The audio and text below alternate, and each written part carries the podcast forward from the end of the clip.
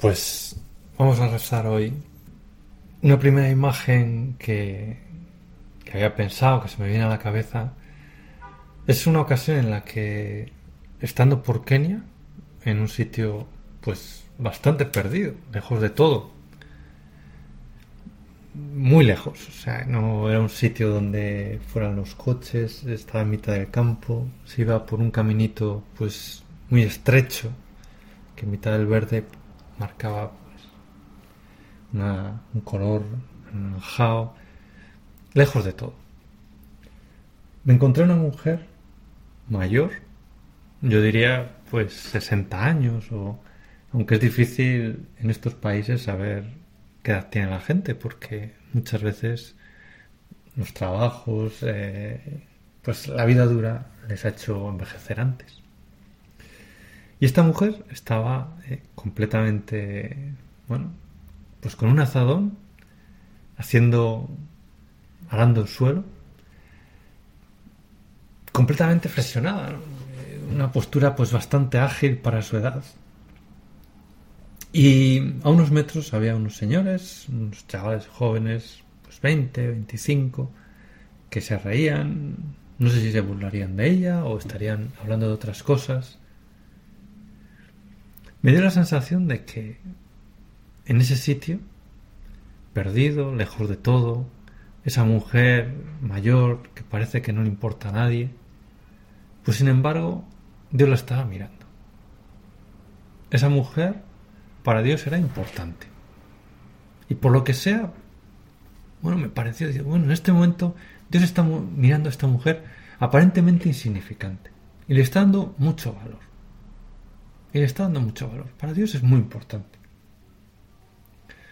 ¿Cuántas veces nosotros podemos sentirnos un poco solos en el mundo? ¿Y cuántas veces nos puede pasar que no nos damos cuenta de que Dios efectivamente nos está mirando? Y no con cualquier mirada, sino con una, sino con una mirada de cariño, con una mirada de alguien que espera mucho de nosotros, que se da cuenta de lo que valemos. Tantas veces podemos haber experimentado un día en el que estamos tristes por lo que sea, o las cosas no nos han ido bien, o, y uno pues se siente solo, un poco perdido, que no le importa a nadie. Y un amigo aparece, nos mira con cariño, nos sonríe, nos dice algo, quita importancia a ese problema que nos parecía irresoluble y uno pues levanta, remonta, cambia el día. Pues tenemos a alguien, tenemos a un amigo que es el amigo. Lo que pasa es que a veces cuesta verlo así, o cuesta darse cuenta de que está ahí. Tenemos ese amigo siempre. Ese amigo es Dios. Y está allí donde vayas, allí donde vayas. Ojalá le devolvamos la mirada. Ojalá pensemos en él con frecuencia. Ojalá nos demos cuenta de que está ahí. A veces en una casa uno puede olvidarse de que hay un niño y bueno, pues pues está sus cosas, está y de repente pues el niño pues chilla, pide algo, pide no sé qué y entonces alguien se da cuenta de que está ahí. Pues el Señor siempre está ahí. El Señor siempre eh, y a veces pues no le prestamos atención, no nos tiene que decir las cosas más alto para que nos demos cuenta de que está ahí. Y el Señor pues está como amplificando las cosas buenas que tenemos, eh, llevándolas al cielo, llevándolas a Dios, intentando reconducir pues esas cosas que, que, a veces pues esas inclinaciones que a veces tenemos que nos pueden llevar a hacer cosas pues un poco menos menos buenas. En el Evangelio hay un momento en el que el Señor, después de hablar de diversas cosas, se dirige al Padre. Y en aquel momento tomó la palabra Jesús y dijo, Te doy gracias, Padre, Señor del cielo y de la tierra, porque has escondido estas cosas a los sabios entendidos y se, las ha revelado a los pequeños. Sí, Padre, así te ha parecido bien. ¿Cuántas veces nosotros a lo largo del día, pues también podríamos hacer eso mismo? reconducir pues esas cosas que nos preocupan esas necesidades que tenemos y pues contarle esa preocupación o esa necesidad pues convertirla en una petición o esa cosa que nos ha salido bien pues por darle gracias al Señor gracias Señor por este día por tantas cosas buenas que me han pasado Te pedimos, Señor, que, que nos ayudes a reconducir nuestra vida así.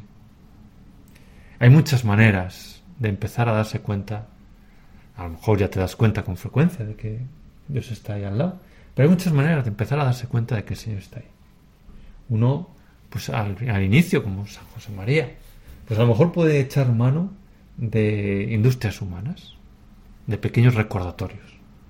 Que si un crucifijo en el bolsillo, que si hace una pequeña marca en, una esquinita de los apuntes, que si pues cada vez que uno pasa al lado de una imagen de la Virgen, pues dirigirle un pequeño saludo, etcétera, etcétera, etcétera.